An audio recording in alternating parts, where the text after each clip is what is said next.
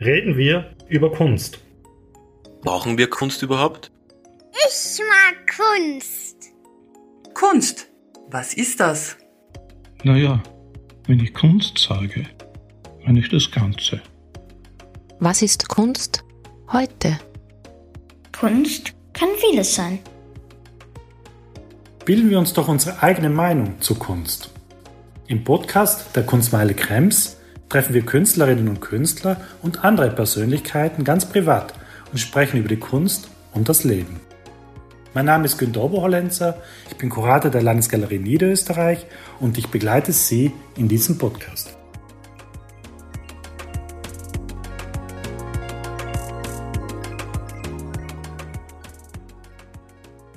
Herzlich willkommen. Herzlich willkommen beim Podcast der Landesgalerie Niederösterreich. Ich freue mich heute, Tanja Bockal begrüßen zu dürfen. Nicht in ihrem Atelier, sondern hier in der Landesgalerie Niederösterreich. Und schön, dass du hier bist.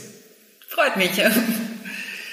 Liebe Tanja, ich habe mir überlegt, am Anfang ein bisschen allgemein natürlich über die Kunst, über deine Kunst zu sprechen, auch über deinen Zugang zur Kunst. Und ich beginne vielleicht mit einer Trivialfrage, vielleicht ist sie aber auch gar nicht so trivial. Was war für dich der Antrieb, Künstlerin zu werden? Also eigentlich wollte ich nicht Künstlerin werden, sondern ich wollte immer was sehr Praktisches machen. Äh, Ich habe angefangen äh, damit, dass ich eine Kunststückausbildung gemacht habe. Die habe ich dann vorzeitig abgebrochen, bin dann ein paar Jahre durch ähm, Osteuropa gefahren. Das war damals gerade so nach der Umbruchszeit, weil mich Reisen immer sehr, sehr interessiert hat und wollte eigentlich Journalistin werden. Habe dann aber festgestellt, dass ich dafür nicht objektiv genug bin und habe dann angefangen, Bühnenbild zu studieren, weil das noch immer das sehr Praktische war. Und dann nach dem Bühnenbildstudium habe ich dann als Bühnenbildnerin gearbeitet für so Musikvideos und irgendwann kam dann dieses, ich möchte mein eigenes Ding machen und ich möchte nicht nur Dinge machen, die mir Leute irgendwie vorgeben. Aber das Interessante ist schon, dass diese Ausbildung natürlich, die Kunststückerin, hast du erwähnt, Bühnenbild, dass das schon auch in deine Arbeit hineingewirkt hat, nach wie vor auch in die aktuellen Arbeiten hineinwirkt, oder? Das ist schon etwas, was sich auch kontinuierlich in deinen Arbeiten zeigt, diese Ausbildung. Ist Handwerkliche, wenn man so will.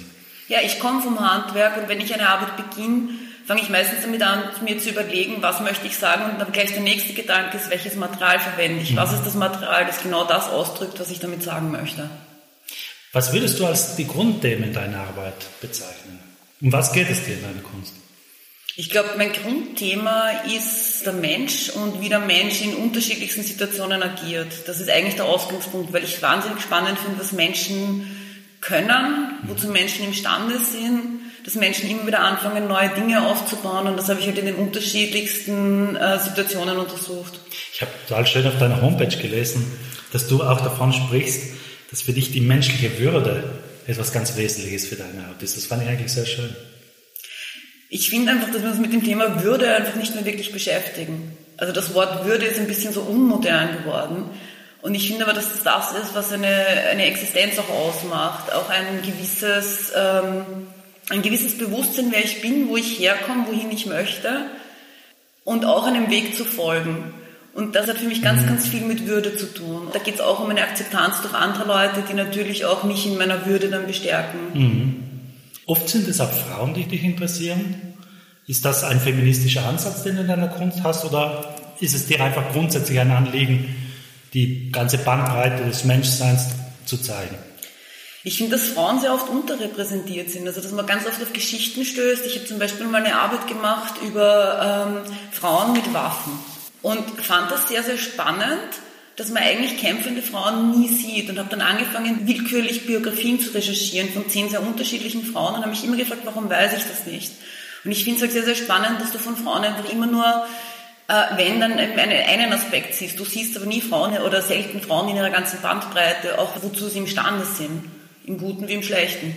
Das finde ich eben gut, wenn man eben das nicht auf einen Aspekt fokussiert, wie du sagst, sondern dass man eben, so wie man über Männer, über verschiedene Berufe, verschiedene Tätigkeiten, verschiedene positive wie negative Eigenschaften berichtet, das künstlerisch verarbeitet, dass man es genau gleich auch bei Frauen macht.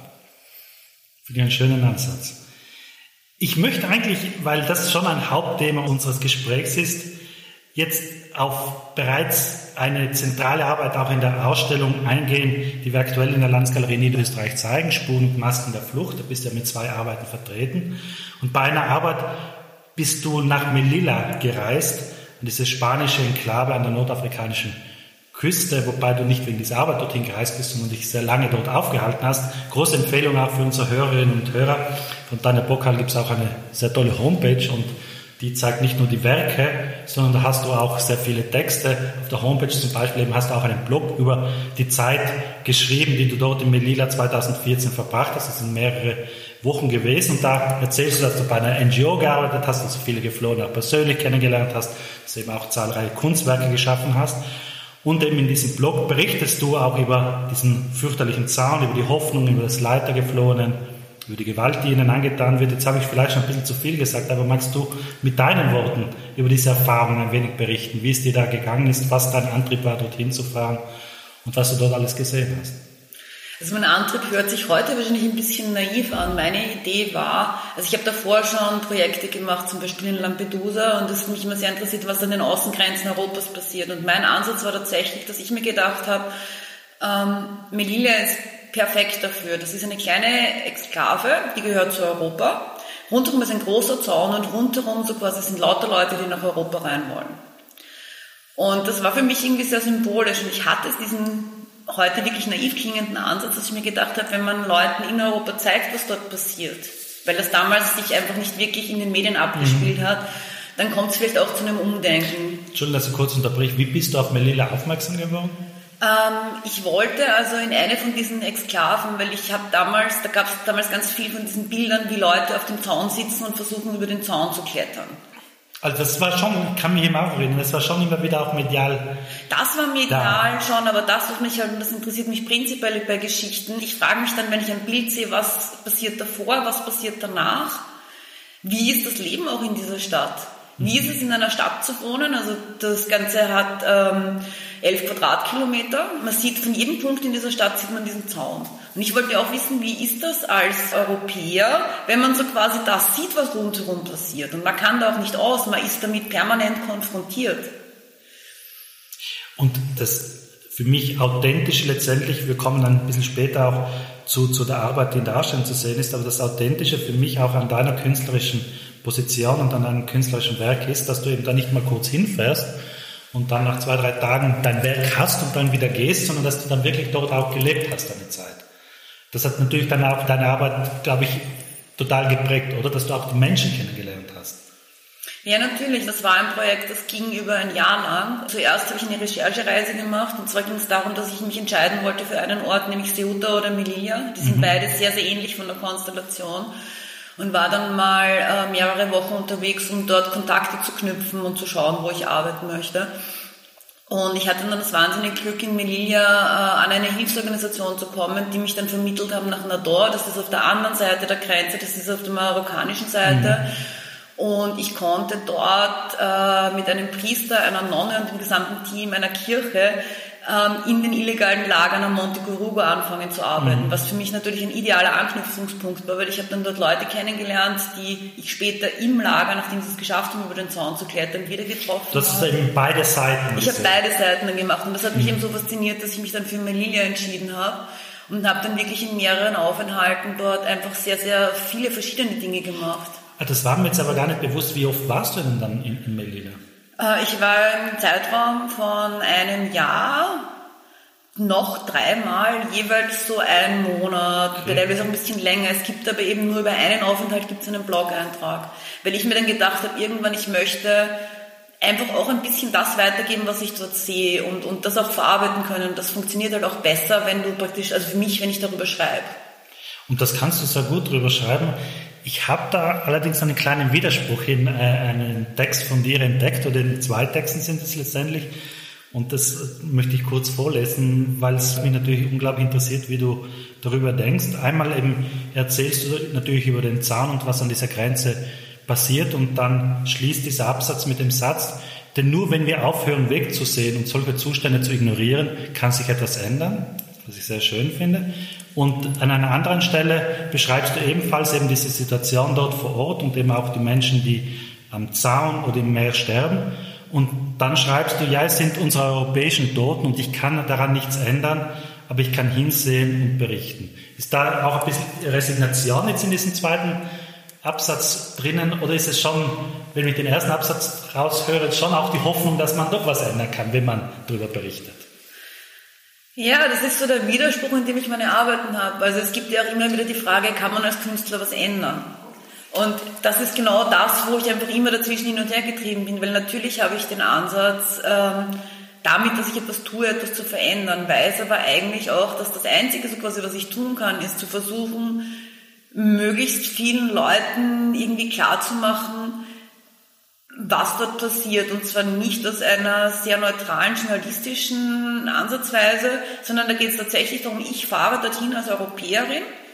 Ähm, ich weiß, dass ich dort jederzeit wieder weg kann, was auch teilweise Situationen sehr, sehr absurd macht. Also es gab zum Beispiel die Situation, wie ich in ähm, Monte Corugo, das ist eben auf der marokkanischen Seite ähm, der Grenze, ich habe dort eben über diese lange Zeit, die ich dort war, noch gearbeitet habe und so habe ich dann irgendwann mal nach zwei Monaten den Leuten dann auch erklärt, was ich eigentlich mache. Also ich habe dann wirklich zuerst mit dieser Hilfsorganisation gearbeitet, ich habe die Leute ins Krankenhaus gebracht, ähm, das war so mein Hauptjob, wenn die irgendwie wegen ähm, diversesten Krankheiten ins Krankenhaus mussten. Ich habe dort auf sie gewartet, wenn sie da rausgekommen sind, habe sie wieder aufgebracht. Ähm, weil es da ja darum auch ging, dass sie illegal dort waren. Und dann irgendwann habe ich nach zwei Monaten ihnen so quasi mal erklärt, was ich eigentlich mache und dass ich Künstlerin bin. Ähm, was dann natürlich immer zu einem furchtbaren, was macht eine Künstlerin da, führt. Und ich habe dann wirklich dort auch immer dieses, dieses Spannungsverhältnis gehabt. Ich habe dort teilweise oben also auch übernachtet. Ich kannte die dann alle irgendwie ganz gut. Ich habe dann auch Nachrichten im Lager gebracht und die Dinge zurückgebracht und so weiter. Und ich konnte einfach immer rein und raus nach Europa. Ich habe dort meinen Pass herzeigen müssen und bin dort gegangen. Andere Leute haben drei, vier, fünf Jahre ihres Lebens damit verbracht, einmal über diese Grenze zu kommen. Und diese ganze Absurdität, ja, dieser, auch dieser Zwiespalt, den das, das auslöst, mit diesem, ich kann daran überhaupt nichts ändern, ich kann da hin und her fahren und das ist komplett absurd. Ja. Wie haben aber dann deine Gesprächspartnerinnen und Gesprächspartner reagiert, wenn du gesagt hast, ja, ich mache jetzt Kunst aus dem, was ich hier sehe? Also ich sage dann ja nicht, ich mache jetzt Kunst aus dem, was ich sehe, sondern das, was ich einfach mit habe, und das ist immer auf Projekten so, ich habe Dinge mit von vorherigen Projekten.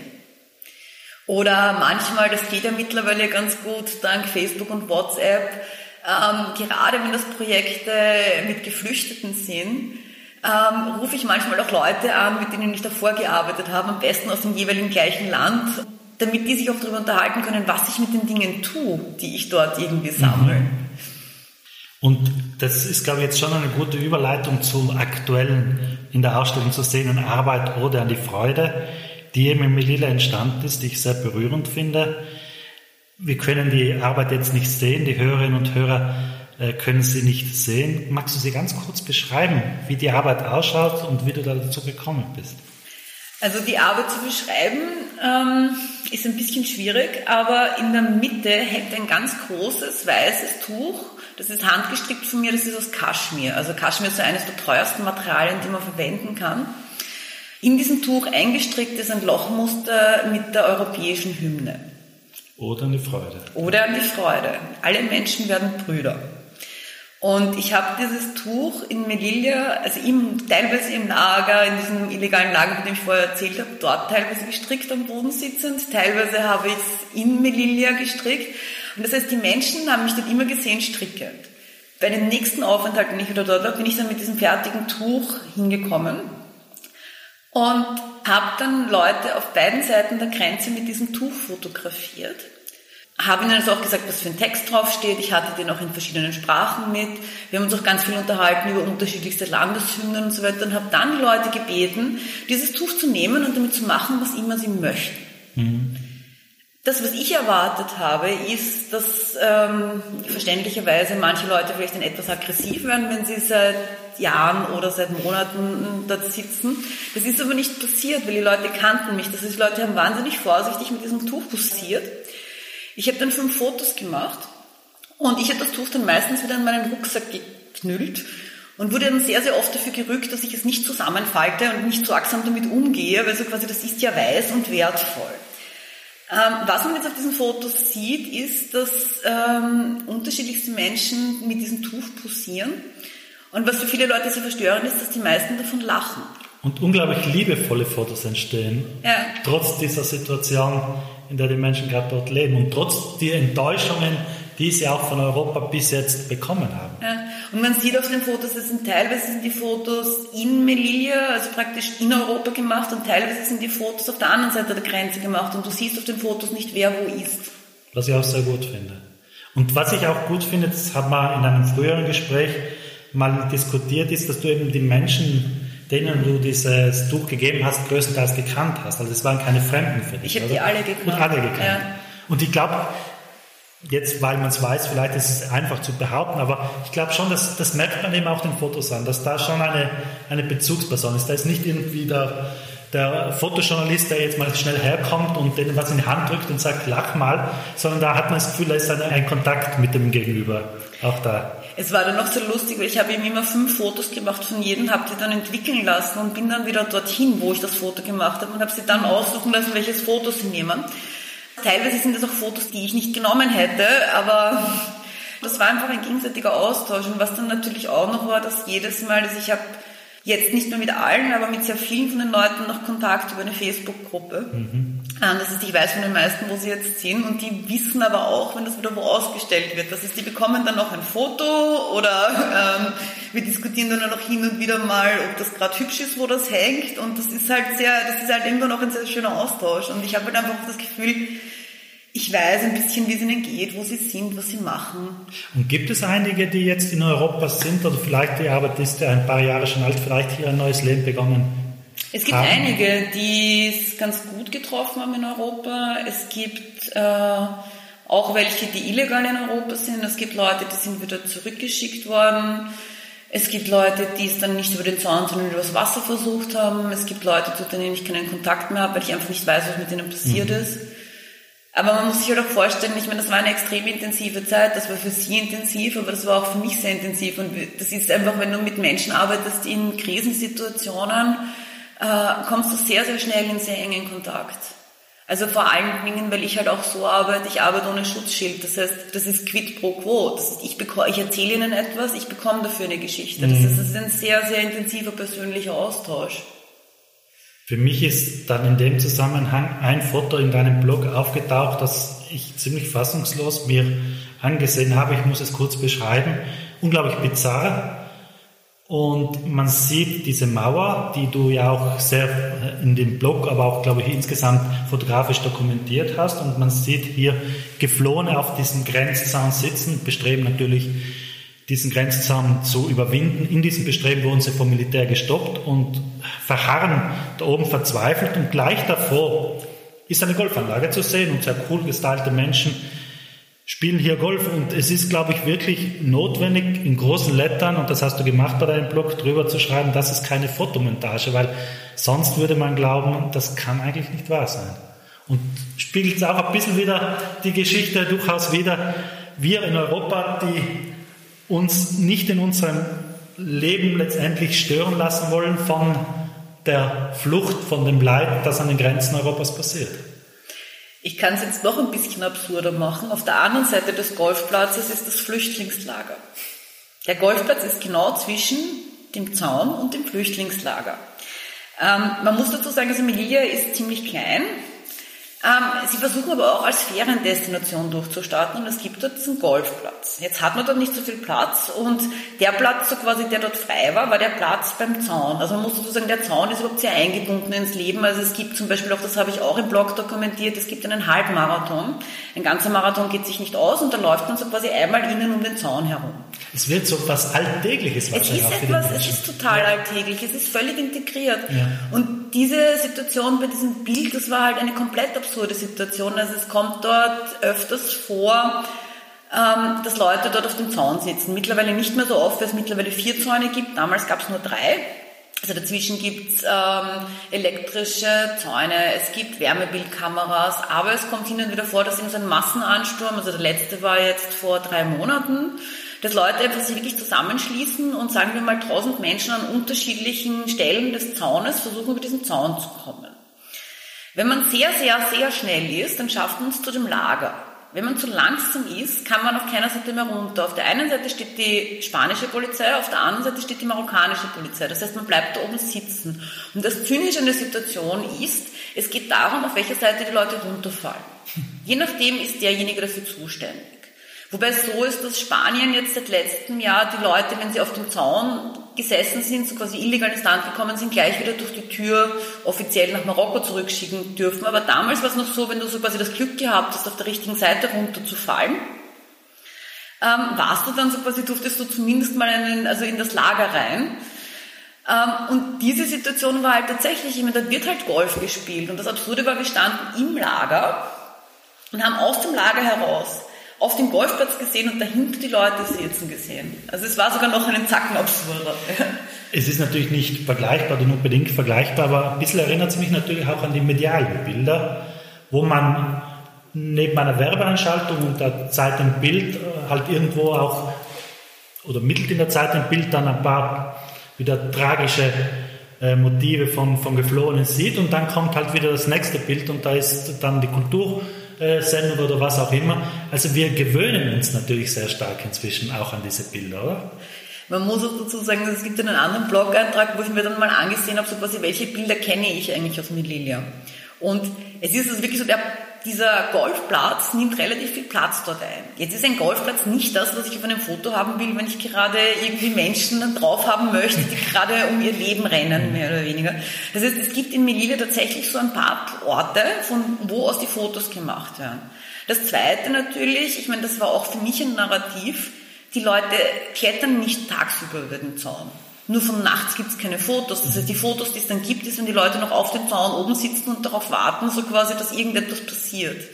Man sieht ganz, ganz viel von diesem alltäglichen Leben nicht, weil alltägliches Leben passt nicht in diese Situation, die wir so quasi dramatisch sehen wollen. Und das hat sich immer wieder auf all meinen äh, Recherchereisen gezeigt, dass so viel ich davor recherchiere und so viel ich mir an Medienbildern anschaue, in Wirklichkeit ist es anders.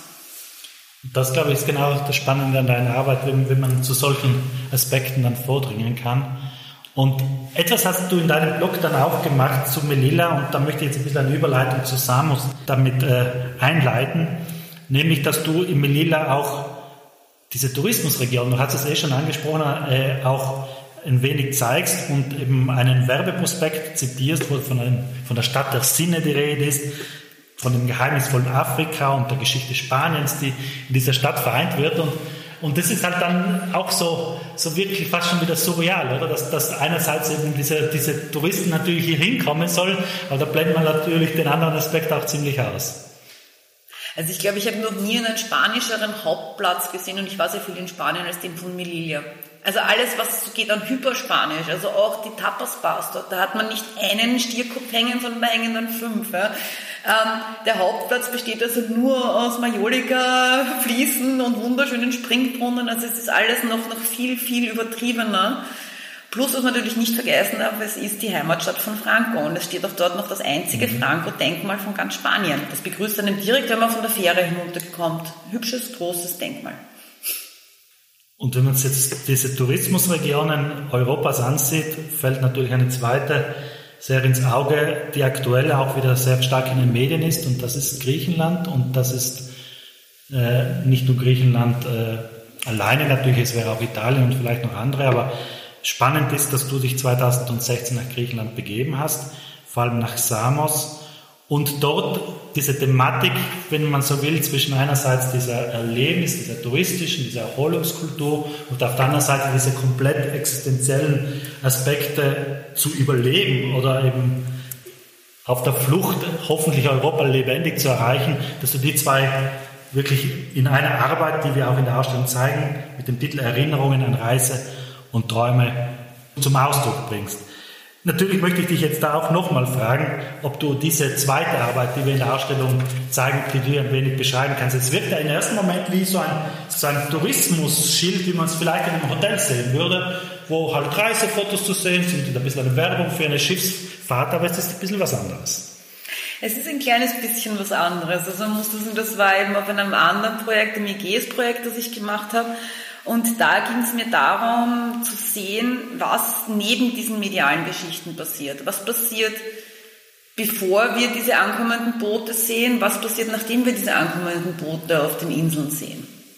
Und ähm, um die Arbeit zu beschreiben, also das ist so ein typisches Pinboard, wo ich so meine Urlaubspostkarten sammle. Und in der Mitte gibt es ein Schild und das ist ein reales Schild. Das habe ich also in Dikili bei der Fähre aufgenommen. Nämlich es gibt eine Fähre, die täglich zweimal fährt zwischen Samos und Dikili und wieder zurück. Mit der bin ich auch sehr oft gefahren. Ähm, das ist also ein recht schönes Boot. Also es gibt Rettungswesten. Es war nicht sehr überfüllt, wie ich dort war. Man geht in den Duty-Free-Bereich ein, man checkt ein. Und es gibt auch immer öfters fort sehr attraktive Angebote. Unter anderem gibt es auch eine Familienkarte, wo man dann um 48 Euro mit zwei Kindern ähm, sehr schön auf dieser Fähre Kaffee trinkend diese eineinhalb Stunden Fahrt verbringen kann. Gleichzeitig gibt es die andere Realität, dass von dort, wo die Fähre abfahrt, so ungefähr 15 Kilometer entfernt, ist einer der Abfahrtsorte, wo zu diesem Zeitpunkt die Leute aus den Buchten weggefahren sind mit den Schlauchbooten. Und das, was man eben auf diesen Fotos sieht, ähm, ist einerseits, was Leute zurücklassen in dieser Bucht, bevor sie auf diese Boote steigen. Also was haben die Leute die ganze Zeit mitgetragen über ihre ganze Flucht? Und was ist so quasi das Letzte, was sie zurücklassen, weil sie auf diese Boote nichts mitnehmen können? Auch was für Vorbereitungen treffen sie? Was machen sie in diesen letzten Stunden, bevor es dunkel wird und sie wegfahren können? Aber dann auch, was ist dann das, was übrig bleibt, wenn sie, wenn sie ankommen? Aber das war eben auch wieder diese Geschichte, mich hat eigentlich interessiert, was passiert, was wir nicht sehen. Und daraus gibt es eben dieses schöne Postkartenarrangement auf einem Pinboard, wo halt diese Karten wie so kleine Erinnerungskarten. Wenn ich drüber spreche, äh, dann, dann sage ich oft gern, dass wir in der Ausstellung versucht haben, auf Plakativität zu verzichten, weil oft eben es gibt Kunstwerke, die sich mit Flucht und Migration in einer plakativen Art und Weise äh, auseinandersetzen, die gut gemeint ist, aber oft nicht gut ist. Hier hingegen hat mir genau diese Plakativität angesprochen, weil sie auch in die Irre führt, weil sie im ersten Moment ja äh, wirklich genau dieses Urlaubsfeeling sogar von weiter weg zumindest hervorruft und bei näherem Hinsehen einen massiv irritiert. Und was ich aber dann auch gut gefunden habe, ist, dass du neben diesen fotografischen Dokumenten von zurückgelassenen Materialien dann auch immer wieder Sonnenuntergänge zeigst, also dann touristische, scheinbar touristische Motive, aber die Sonnenuntergänge, du hast es jetzt eh schon kurz erwähnt, haben einen anderen Grund. Die Sonnenuntergänge sind so quasi diese Sonnenuntergänge, die man aus diversen Buften in der Türkei sieht, von wo man aus dem Lesbos oder Samos sieht, was wahnsinnig nah wirkt und die Sonnenuntergänge sind dort auch fantastisch und schön. Und das ist ja tatsächlich auch, das ist genau das, worüber ich arbeite. Es ist nicht alles so schwarz-weiß. Also manche Sachen sind, also dieses, dieses Werbeschild war für mich einfach nur noch zynischer Hohn, weil ich das einfach so oft gesehen habe, immer wenn ich hin und her gefahren bin. Und ich habe Leute abfahren gesehen in der Türkei und ich habe nicht gewusst, ob die ankommen. Und ich steige dann wieder auf dieses Boot und ich hatte dann halt auch eine schicke Wochenkarte, wo man dann halt auch noch günstiger hin und her fahren kann. Ja und konnte mir überlegen, ob ich intuitiv noch Zigaretten mitnehme und habe eineinhalb Stunden gehabt, wo ich angenehm Kaffee trinkend auf der Reling gesessen bin wohl wissend, dass zwei, drei Stunden später, sobald es dunkel ist, genau das andere anbricht. Ja. Und ähm, was sehr bezeichnend ist für dieses ganze Projekt, dass ich arbeite nochmal immer mit Menschen. Und es gibt in dieser Serie zu dem EGS-Projekt die meisten Arbeiten, die ich gemacht habe, da sind keine Menschen drauf, weil ich habe mich dann wirklich festgehalten an, was ist es, was die Leute dort noch haben, was ist es, was die Leute nicht mehr dort haben und habe aber ganz, ganz wenig entgegen meiner normalen Gewohnheiten wirklich Porträts mhm. gemacht oder mit Menschen direkt gearbeitet. Wir haben in der Vorbereitung der Ausstellung auch viel über gerade dieses Projekt gesprochen und es war gerade die Zeit, wo es dann auch in, in Moria äh, in der Hinsicht äh, Moria in den Medien gekommen ist, weil das Lager abgebrannt ist und ich kann mich noch erinnern, wie du dann ein bisschen verärgert fast gesagt hast, dass halt Moore eines von vielen Lagern ist, wo in anderen Lagern durchaus ähnliche Zustände sind. Und du hast das Lager von Moria nicht gesehen, aber du warst im Camp in Samos und das ist ja durchaus mit Moria zu vergleichen, oder? Ähm, es gibt nicht nur das Lager auf Lesbos und auf Samos, es gibt dann auch noch ein Lager auf Chios, auf Leros, auf Kos.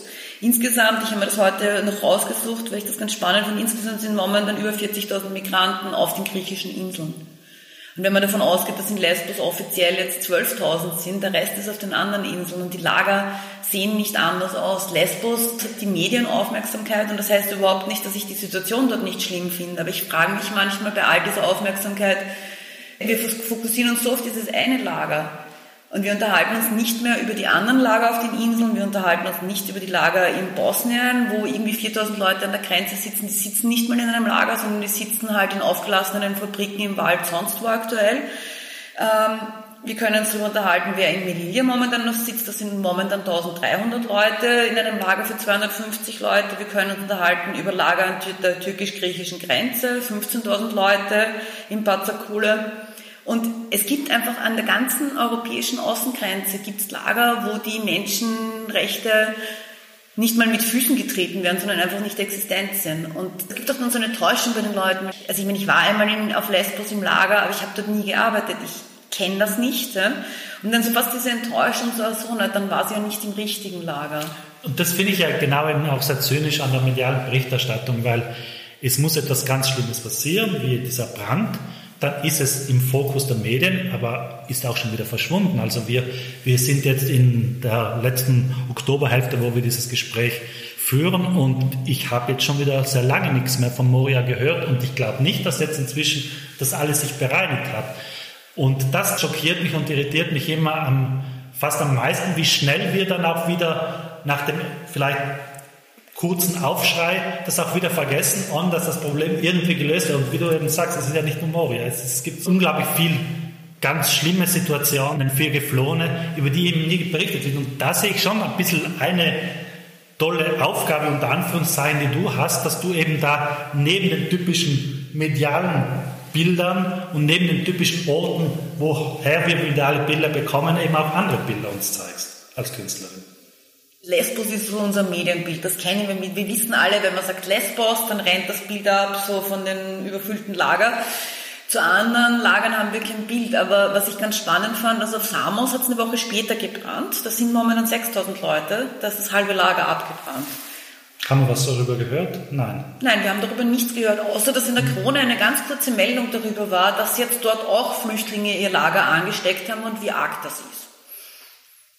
Also es ist schon schon sehr bezeichnend eben auch, wie eigentlich einerseits, äh, wie scheinbar hilflos wir sind und wie wenig wir Antworten darauf haben auf diese Fragen und wie im Moment einfach die ganze Flüchtlingspolitik oder Geflohenenpolitik Europas auf der Stelle tritt, oder? Ich würde sagen, sie tritt nicht mal auf der Stelle, sie ist in der Ignorierphase, weil dank Corona müssen wir uns damit auch nicht beschäftigen.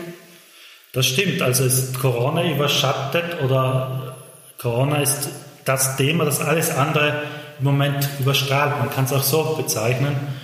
Und das ist natürlich nachvollziehbar, dass Corona so ein wichtiges Thema ist, aber es ist nicht nachvollziehbar, dass wir die Geflohenen an den europäischen Außengrenzen, wo so viele sterben, nicht so ein wichtiges Thema ist. Und da habe ich oft schon das Gefühl, dass unterschiedliche Prioritäten auch gesetzt werden, ob es um Menschenleben bei der europäischen Außengrenze geht oder ob es Menschenleben geht, die jetzt zum Beispiel in Europa oder in Österreich gefährdet sind.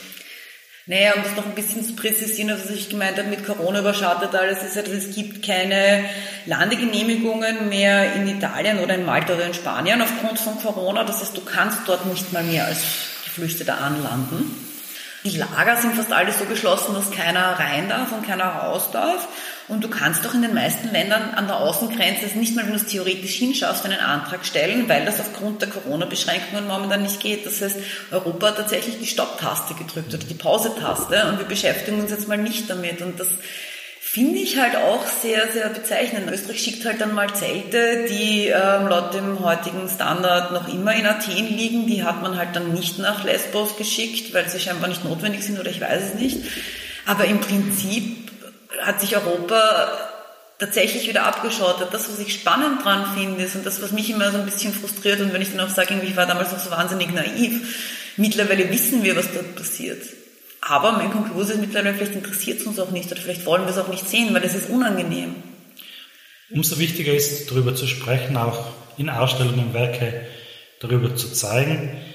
Nichtsdestotrotz, unsere Zeit schreitet schon ein bisschen voran. Deswegen möchte ich äh, dieses Thema jetzt abschließen und vielleicht noch eine allgemeine Frage an dich stellen, an was du gerade arbeitest. Was sind gerade deine Projekte, die dich beschäftigen? Was ist das Thema, das dich im Moment umtreibt?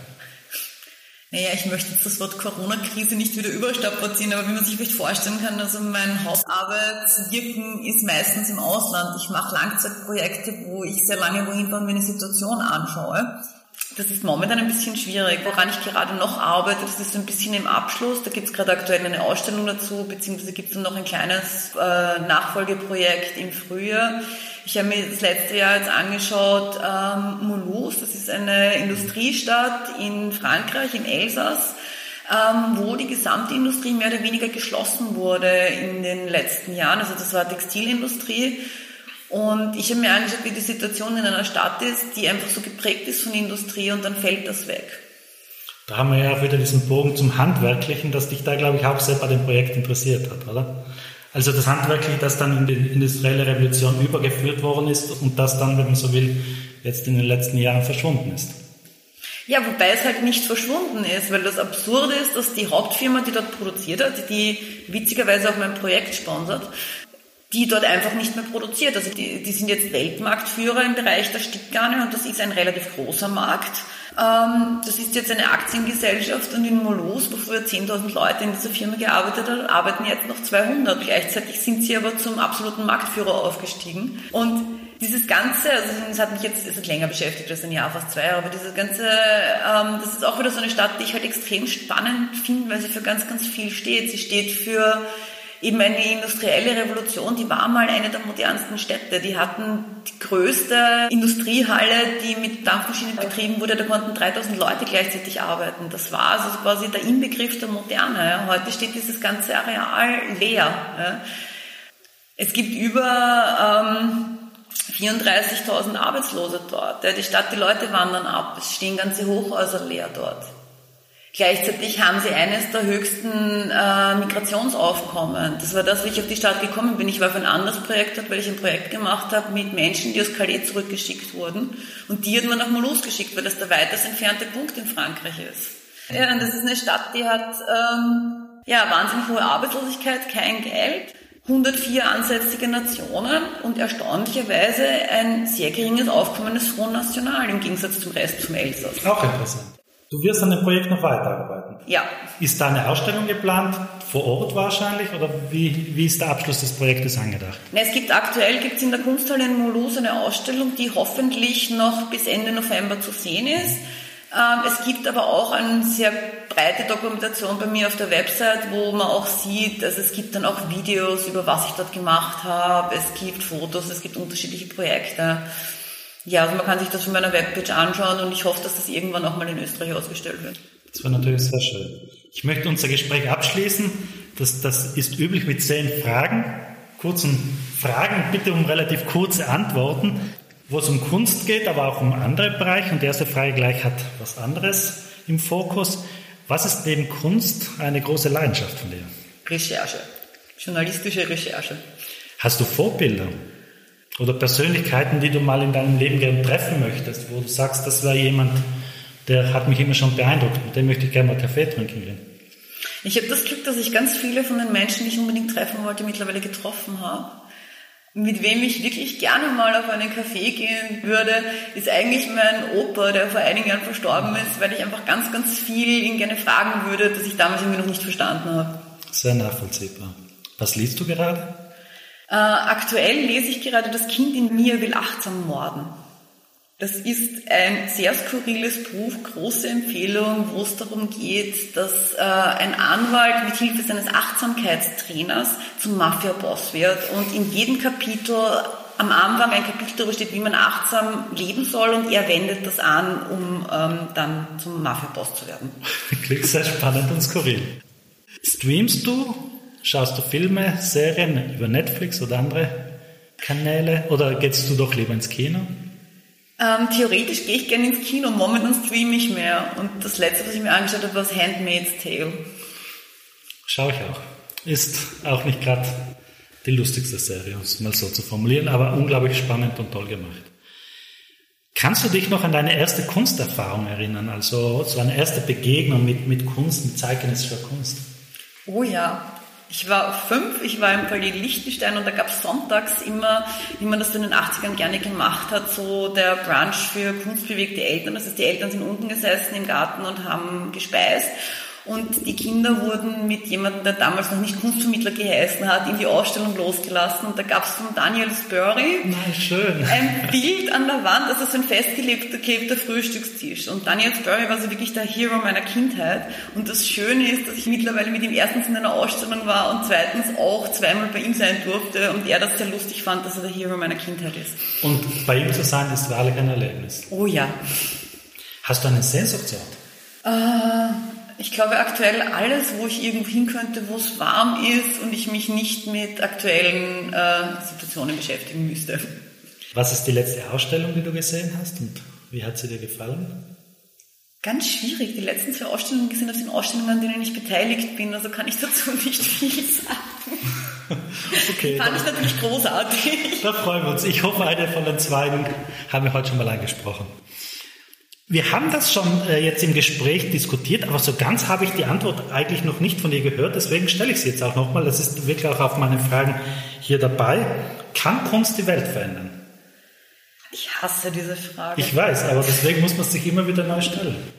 Kann Kunst mehr als wie nur etwas dokumentieren, etwas zur Schau stellen? Kann Kunst wirklich auch weitergehen?